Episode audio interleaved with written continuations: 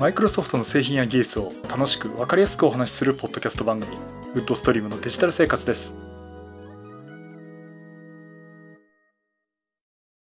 第594回目の配信になります。お届けしますのは木澤です。よろしくお願いします。はい今週もお聞きいただきありがとうございます。この配信はクラウドファンディングキャンプファイヤーのコミュニティにより皆様のご支援いただいて配信しております。今回宮根さん、ホワイトカラーさんはじめ合計10名の方にご支援いただいております。ありがとうございます。ご支援の内容に関しましては、この番組ウェブサイト、windows-podcast.com でご案内しております。もしご協力いただけるとしたらよろしくお願いします。また、リスナーの皆さんとのコミュニケーションの場としてチャットサイト Discord にサーバーを開設しております。こちらは、ポッドキャスト番組、電気屋ウォーカーと共同運用しております。よかったら参加してみてください。Discord サーバーの URL は番組ウェブサイトにリンク貼ってあります。はい、ということで、と先週、ちょっとお休みをいただきまして、えー、っとですね、ちょっと久々にというか、えー、家族で旅行に行ってきまして、で、土日旅行してたんで、さすがにちょっと収録は無理だなっていうことで、一回ね、お休みをさせていただきました。えっと、行った先は第三新東京市ですね。まあそこに一泊二日の旅行行ってきまして。まあ、あいにくの雨でね、前行った時も雨だったんですけど、まあ、まあ、でも雨は雨でね、またいろいろと、あの、海賊船乗れたりとかですね。うん。まあ、いろんなとこでお土産買ったりとか、えー、楽しめたんで、まあ、良かったかなと思ってます。で、私もあの、お土産っていうのもね、あの、特に会社にお土産買っていくこともないですし、あとは、こう、友達と会うってこともないんでね、あの、旅行行ってお土産買ってきましたなんてね、お土産渡す相手もいないんで、えー、自分のもしか買ってこなかったんですけどね。あの、箱根湯本の駅の駅前にですね、エヴァ屋っていうの、エヴァンゲリオンのお店があるんですよね。で、そこ行って、えっ、ー、と、ネルフのマグカップと、あと、マックに貼るネルフのステッカーをですね、買ってきたという。まあ、ちょっと散財をしてきましたけど。まあ、そんなところで、えー、まあ、それなりに私も楽しめてきました。まあ、さすがの、第三新東京市ってだけでね、すごいですね。もう完全にもうエヴァンゲリオンの 街になっちゃってるって感じでね。あの、海賊船乗るエレベーターをね、ネルフって書いてあるんですね。なんかすごい感激しました。えというのは、まあお父さん一人で喜んでたっていうところもあるんですけども。さて、えー、その間に、えっ、ー、と、今私夏休みいただいておりまして、うんこんなに休んで大丈夫かなってくらいなんか休みになってましてね。まあ、あの、せっかくなんで休ませてもらっておりますが、えっと、その間に何かあったかというとですね、えっと、ついにモニター買いました。と、ちょっとその話をね、したいなと思っております。えっと、モニターはですね、あの、散々悩んで、大騒ぎして、半ば買う買う作業になってたモニターなんですけども、えっと、予定通り31.5インチの 4K モニターを買いました。えっと、買ったのはですね、LG の 32UP550-W という、えー、モニターです。えっと、モニターとしては31.5インチの 4K モニターで、これは VA モニターですね。あの、今までね、私 IPS とかのモニターにしてたんですけど、初めて VA のモニターを買いました。まあ、ちょっと安、ちょっと安いのかな ?IPS に比べてね。まあ、そこら辺どうなのかなと思いながらいろいろ買ったって話をちょっとしたいと思っております。で、あの、まずですね、なんでモニターを買ったかっていうと、えっと、まあ、前々からあの、4K のモニターっていうの欲しいなっていうところもあってですね。まあ、この番組でもね、散々買う買う詐欺的にいろいろ話をしてたんですけども。まずあの、高解像度のモニターが欲しかったんですよ。で、4K といっても、えっと、4K って 3840×2160 ドット。今までフレッチレで使ったやつの4画面ですね。横2つ、縦2、横に2倍、縦2倍っていう 4K モニターになったんですけども。まあ、あの、この解像度で使うっていうわけではないんですね。あの、さすがにあの、目が厳しくてですね。この解像度ではないんですが、Windows のスケーリングでね、150%にして、えっと、使っています。まあ、その状態で、なんていうんですかね、Mac とか iPad でいうレティナディスプレイというところで、解像度はそんなに落としていないんだけど、一つ一つのこの文字とかがすごく細かく表現できるってことでね。あの、ギザギザがなくなりました。いや、今でもあったことはあったんだけど、そんな気にならなかったんですけどね。いや、こんなに綺麗になるかなってくらい、綺麗に文字が表示されています。それともう一つ、あの、MacBook Pro、えー、レイト2016。そろそろ買い替えかなと思ってるんですけどね。これも、今までのフレッチでのモニターに表示させると、やっぱり Mac の画面で見慣れてるのをフル HD に出すと結構ね、ギザギザが目立っちゃうんですよね、ドットのね。うん、で、それなりにこう Mac はこうぼやかしてフォントとか綺麗に見せようとしてるんでしょうけど、なんかね、逆に汚く見えちゃうんですよね。汚くなるっていうか、いや、Mac ってもっと綺麗なはずだよねっていう、この MacBook Pro の、えっ、ー、と、レティナディスプレイをね、普段見ているからこそだと思うんですけど。まあそんなところで、これはやっぱり外付けモニターつける、使る、つけるにあたっても、やっぱ高解像度にしなきゃいかんなっていうところで、えー、まあそういう理由でね、えー、考えてまして。で、あとは、サイズをね、27インチにするか、31.5インチにするかっていうのはちょっと悩んだとこなんですけど、31.5インチちょっと大きくないかなっていうところあったんですよ。部屋、うちのね、今に置いてあるテレビと同じサイズですからね。うんで、お店で見るとね、あ、こんなもんかと、いや、いいんじゃないと思うし、あと会社でね、28インチの EMA のモニター使ってんですけど、まあ無理もない大きさなんですね。まあ確かに大きくなるんですごくいいんですけど、それフル HD なんですけどね。仕事で使う分には全然問題ないんですけど。で、じゃあこれ27インチにしたらどうだろうっていうところと、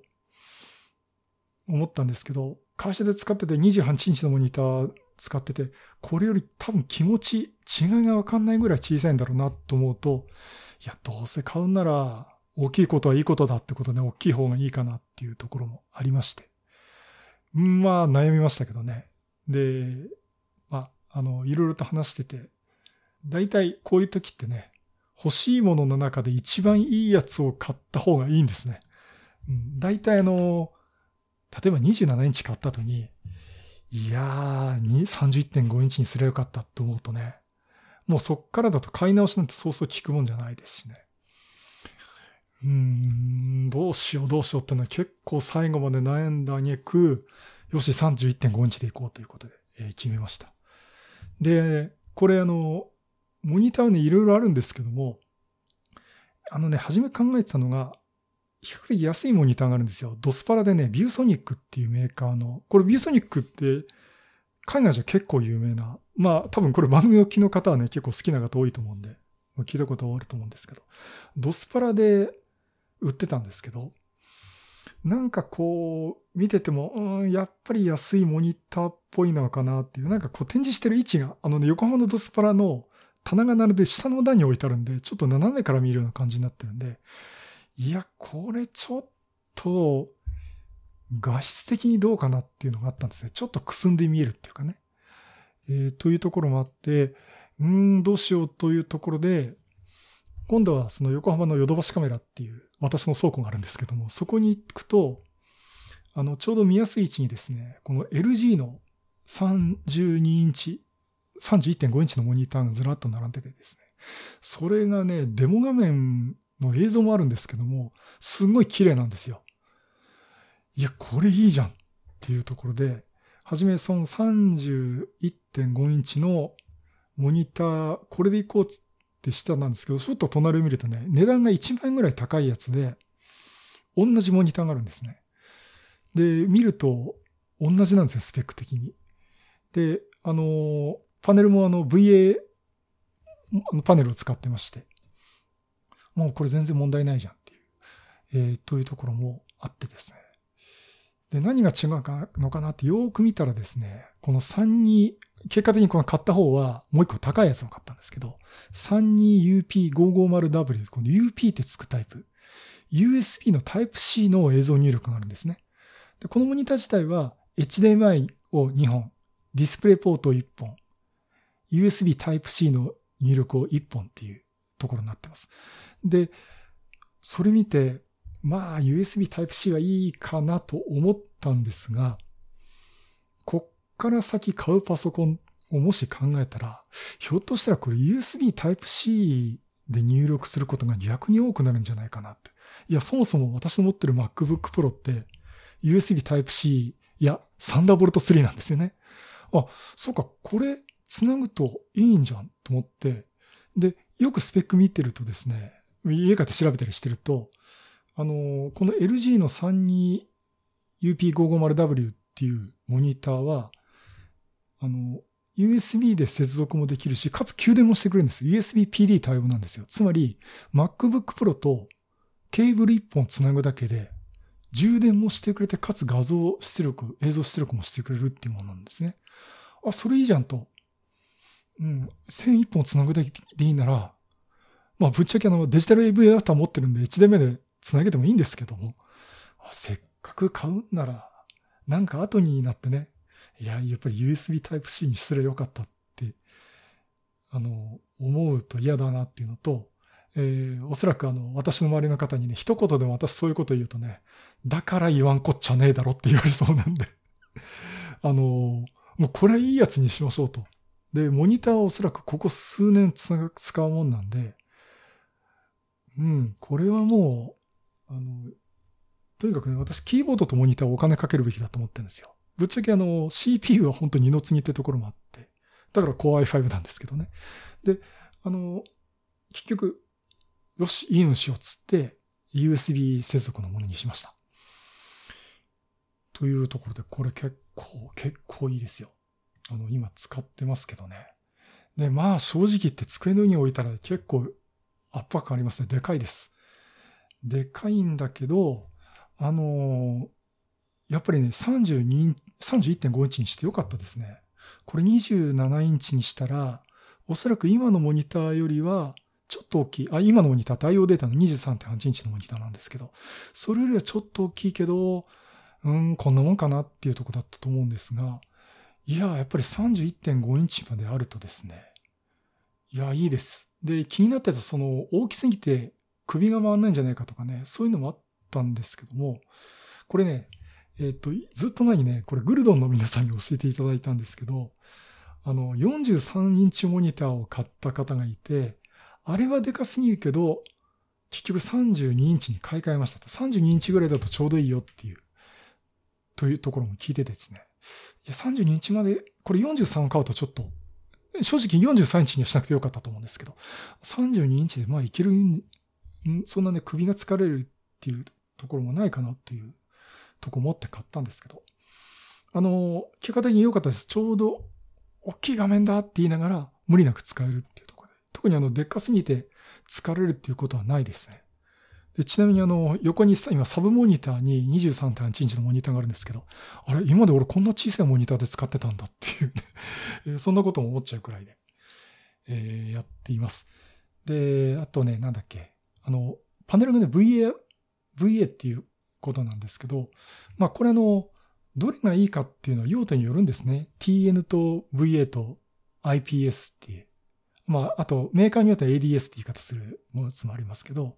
今やってるのは、えー、これ VA モニターなんですけど、まあ全然いいですよ、発色が。で、お店でもね、IPS と VA 見比べたんですけども、私にはわからなかったです。で、何が違うかっていうと、これちょっと突っ込んだ話しちゃうとこれで一晩が終わってしまうんで、あの、表示方式が違うのと、あの、VA の弱点はですね、やっぱりあの、この、滑子の範囲？見る角度ですね。結構これ斜めから見たりとか、あと縦置きにしたりとかっていうと、ちょっと見づらくなります。もう暗くなって。あの、そういった用途で使いたいんであれば、IPS 液晶の方がいいです。で、じゃあ、VA ダメなのっていうと、そんな見方そもそもする、そもそもするっていうんですよね。と思ったんですね。だって私斜めから見ることないじゃないですか。私一人しか見ないし、正面しか置かないんだから。だったら VA で全然いいじゃん。値段もちょっと安いし、と。で、逆にその、黒がより黒く見えるんですよね。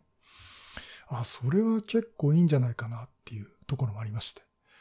あの、写真を見るっていう話に話を持ってっちゃうと、ね、映像のいいやつに買いなさいって話になっちゃうんで、ちょっとそこまではね、予算の都合でやんなかったんですけど、まあ結局ね、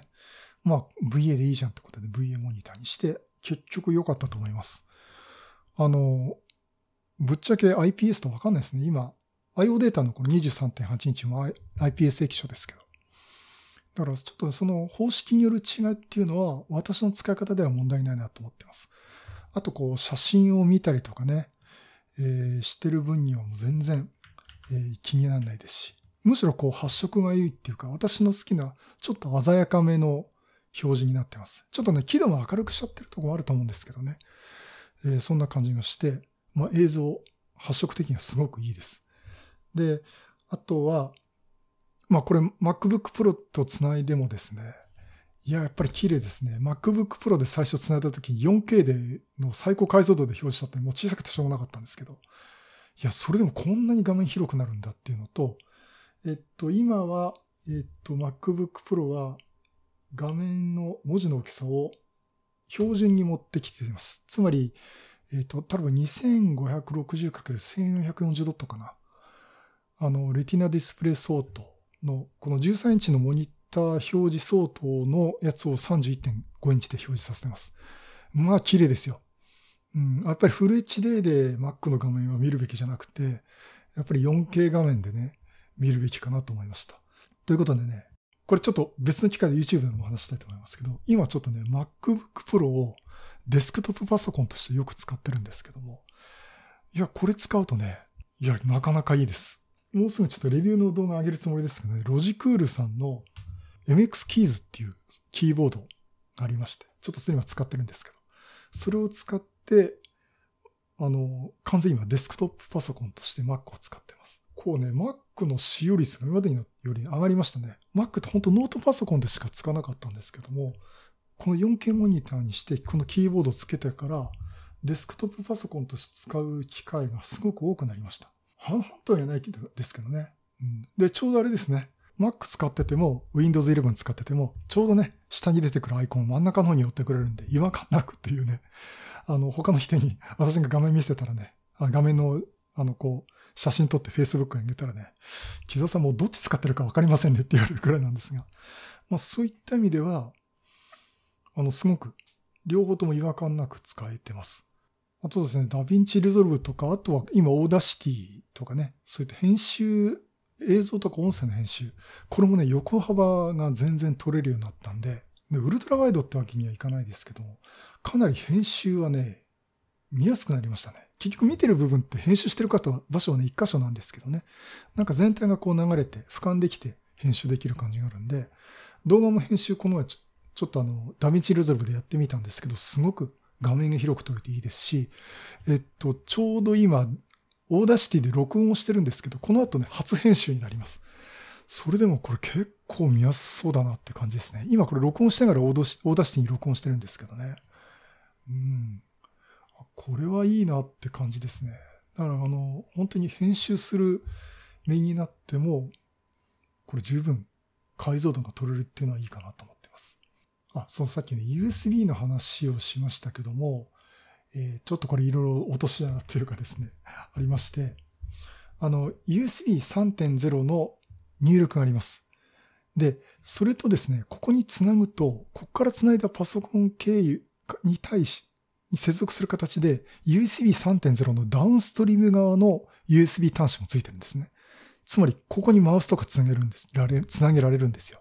で、これが、えっ、と、タイプ A が2つ端子がついてます。ですから、例えば MacBook Pro で線つないで USB 3.0、いや、サンダーボルト3で線をつないでですね。あとは、あの、USB、まだやってないですけどね。USB Type A をモニター側につなぐだけでいろいろと MacBook Pro につなげるのと同じっていう形で使えますんで、それはそれでちょっと楽しみだなと思ってます。ちょっと後でやってみたいと思ってます。あとは HDMI 入力が2つとディスプレイポートが1つなんでね。うん。あの、デジタル RGB とアナログ RGB はついなくなっちゃいましたね。あとは、あの、ヘッドホン出力ですね。あの、イヤホン出力がついています。で、これはあの、外付けスピーカーにここのつないでいます。で、この USB 3.0なんですが、えー、早速試しました。あの、付属品でね、USB 3.0ケーブルがあるんで、USB 3.0両方ともね、あの、Type-C のケーブルがあるんで、よしや、やるぜっつって MacBook Pro につなげて、線1本だけつないだんですね。表示しないんですよ。あの、画像入力がありませんって。USB-C の入力にしてって設定しても、画像入力がありませんって出てきちゃうんですね。ガーンって感じで。で、これ実は Amazon のこのモニターのレビューのところで皆さん書いてるんだけど、MacBook Pro とか MacBook Air とかで使えると思って USB3.0 の付属のケーブル使って挿したら映りませんでしたって。で中にはこれダメだって返品しましたって人もいるんですけども。でね、これよく読んでると、えー、ケーブルを交換したら動きましたっていう方が結構いたんですね。で、そういった事情をね、事前に知ってたんで、あ、やっぱりこれダメだったんだっていうところでね、あの、結論から言うと、この LG のモニターについている USB-C のケーブルと MacBook Pro つなげても映像出力してくれないみたいです。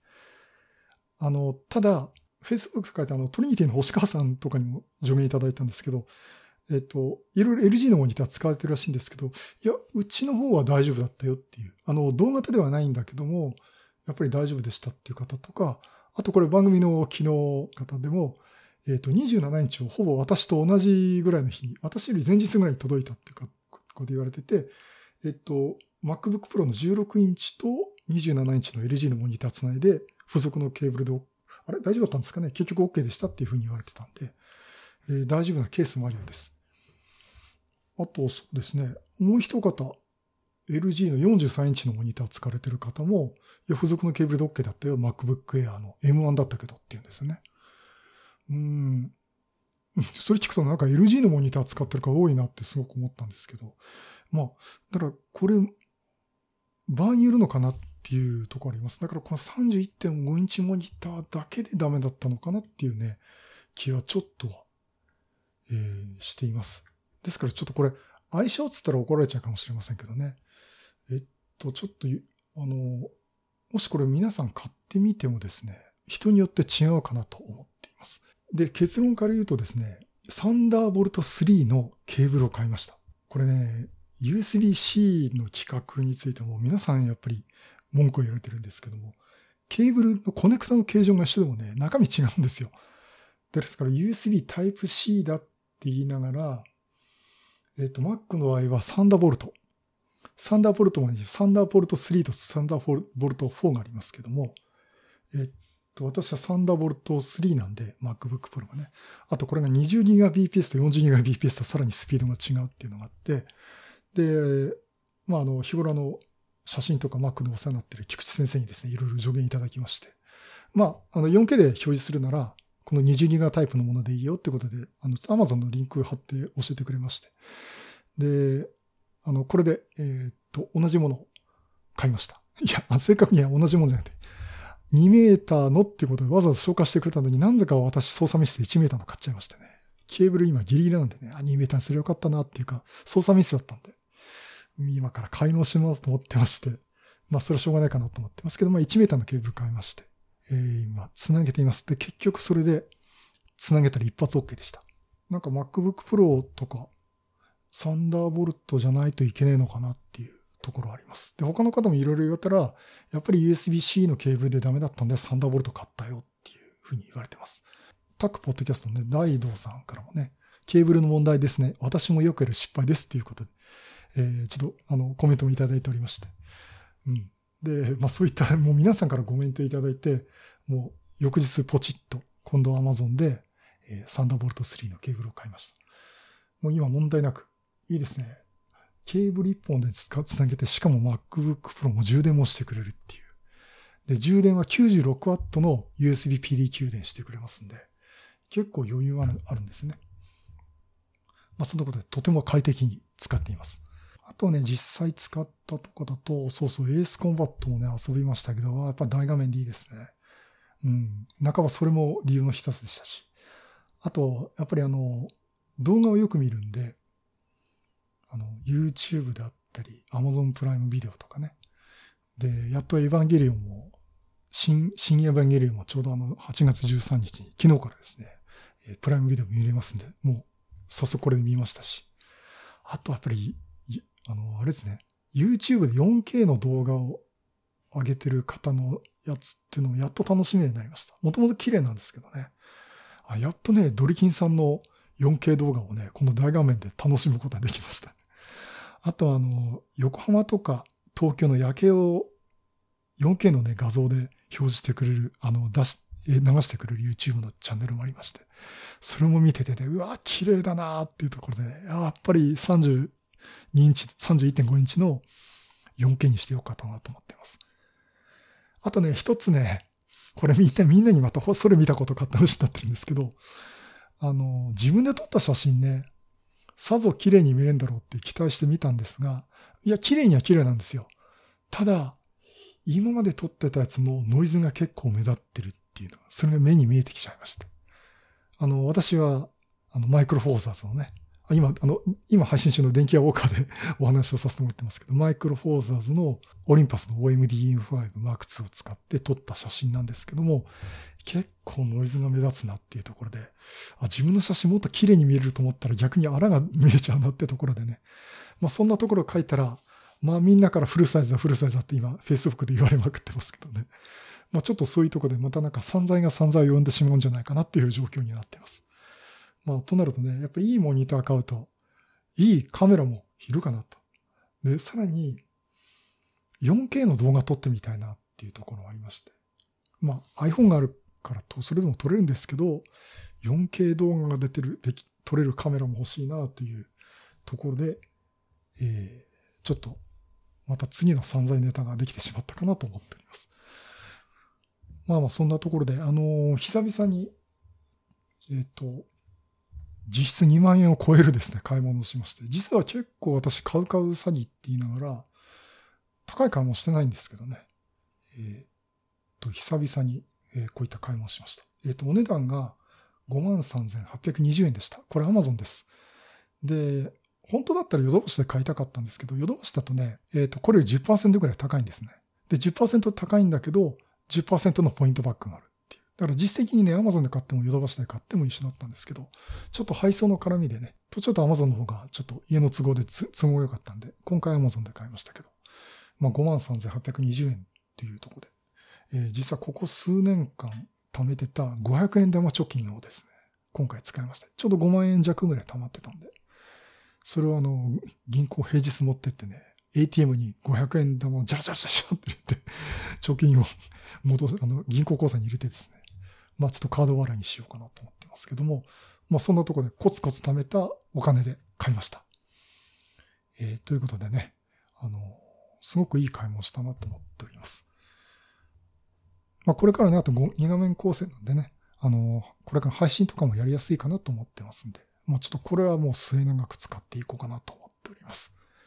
はい、えー、以上。あ、以上じゃない。そうそう。で、肝心な話。あの、Windows 11で使ってみたっていうところで、またこれすごくいいところがあるんですね。あの、Windows 11になってから、あの、ウィンドウの位置を全部覚えててくれてるんですが、Windows 10までってあの、例えば、デュアルモニターにした状態で片方のモニターを落としちゃうと、あの、電源落としたの、例えばサブモニター側にあったウィンドウって、全部メインモニター側に移ってきちゃうんですよ。で、サブモニターの電源入れたら、元に戻ってくれないんですよね。で、再発し直すっていうのは、ちょっと、私も会社でよくやってます。で、これ Windows 11の話をした時も言ったんですけども、サブモニター側にウィンドウ配置、ウィンドウを配置すると、その位置もきちんと Windows 11も覚えてくれてますんで、あの、たとえ片方のモニター、サブモニター側を切電源落としてもですね、もう一回入れるときちんとサブモニター側に戻って表示してくれます。まあ、ということで、あの、サブモニ、2画面構成に久々にしたんですけども、Windows 11のおかげですごく運用はやりやすくなったと思います。うん。だからね、まあ、Windows 11今インサイダープレビューで使ってますけどね。いや、もうこれは Windows 10にはちょっと戻れないなっていう状況になっております。という、この番組らしい最後に Windows 11に絡めた話をしましたけど、まあそんなところであの、大画面にして高精細にしてよかったっていうのと、合わせて Windows 11にして使ってよかったなっていうところでね。まあまあ、これからの Windows 11も楽しみだなっていう。あの、これ、ね、正式リリースになるとね、もう皆さん使えますんで、えー、結構いいんじゃないかなと思ってます。マルチモニター。すごく活用できています。はい、そういうことでね、えー今回はやっと買った LG の31.5インチ 4K モニター LG32UP550W の話をさせていただきました。はい、第594回は大きいことはいいことだ。31.5インチモニターを買いましたという話をさせていただきました。いやー、よかったよかった。うん。いい買いもしました。で、えっ、と、ドットネットラボ勉強会、当然ですけど、ドットネドットネットラボ勉強会ですね。今月8月28日、第4土曜日に、えー、マイクロソフトチームズによりますと、あと YouTube ライブによります、えーオンライン勉強会を開催します。えっ、と、ここでですね、えっ、と、私と村地さんとで Windows 365の話をする予定です。で、今ね、えっ、と、今、準備をしているところですので、ちょっといろいろ話できるかなと思っていますが、が、それなんですね。あのね、えっと、Windows 365を今日やっとセットアップしようとしたんですよ。あの、8月2日にはもうリリースされてて、で、無料版でね、2ヶ月お試しもできるってところで、ああ、じゃあこれってまずはやらせてもらえればいいかなと思って、えー思ってたんですけど、まあ、ちょっとあの、休み前で仕事のドタバタしてたっていうのもありますし、まあ、ちょっと他にいろいろやることもあってですね、なかなか手つけられなかったんですね。まあそういったところでですね、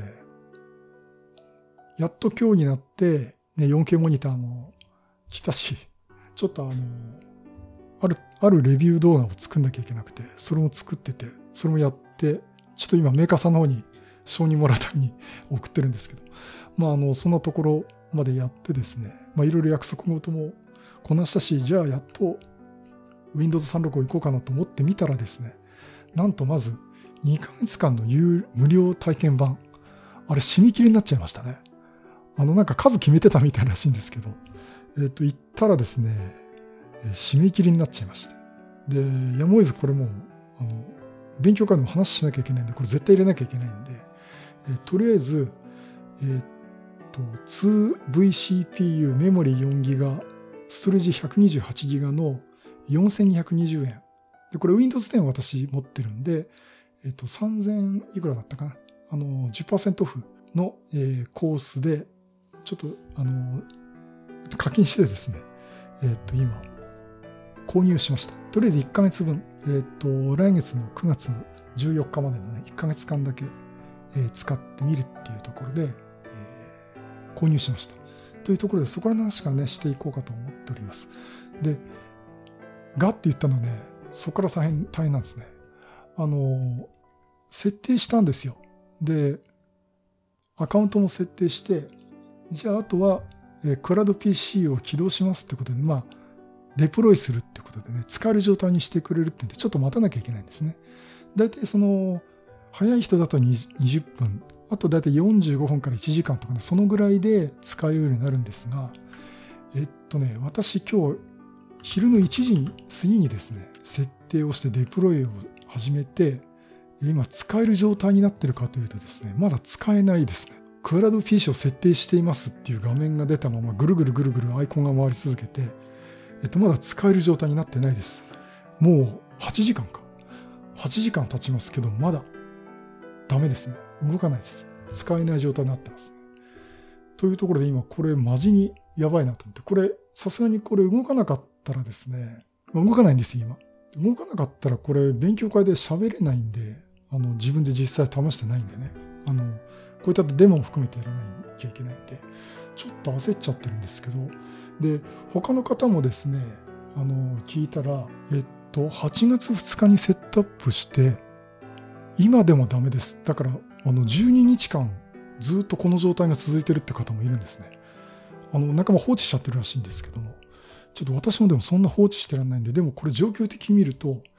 Windows 365この状態に陥ると、ずっと立ち上がってくれない、使える状態にならないってことになるんで、さすがに困ったなっていう状況です。で、とりあえず今、マイクロソフトの方のサポートにですね、えー連絡をして、えーと、この状態だっていうのは画面ショットも含めてですね、送って対処方法を教えてくれっていうふうに、えー聞いてるとこです。で、あの、エビスダさんっていうね、あの、マイクロソフトの MVP の方おられるんですけど、で、エビスダさんが YouTube で、いろいろね、Windows 情報配信されてるんですけど、この状態になって、エラーになって起動できなかったっていうことがあってですね。ただなんか見ると、マイクロソフト365の Windows のあの、インチューンとかね、そこら辺の設定とかいろいろ見たらダメでしたって、なんか結構いろいろ見て解決されてたんですけど、ちょっとそこに近い現象かなと思ってます。あの、なんかやっぱりマイクロソフト365の設定のデバイスの設定見るとね、エラーが起きてるんですね。なんかでもそこら辺なのかな。ただ私の状況、状況違っててエラーにはならないんで、うん、なんでこのまま起動しないんだろうっていうところで、とりあえずちょっとマイクロソフトのサポートに連絡を取って、えっ、ー、と、連絡待ちの状態です。ということでね、まあちょっとこれの問題も解決できたら、合わせてお話もできるかなと思っております。というところで、なんかエンディングの方がこの番組のメインっぽい話をしちゃいましたけど、まあそんな状況でね、来週話すときは Windows 365動きましたって話をしたいなと思ってますけども、ちょっと今ドキドキの状態ということになっております。ということで、また来週お楽しみにしていただければなと思っております。はい、そういうことでまたいろいろネタ集めてお話したいと思います。またよろしくお願いします。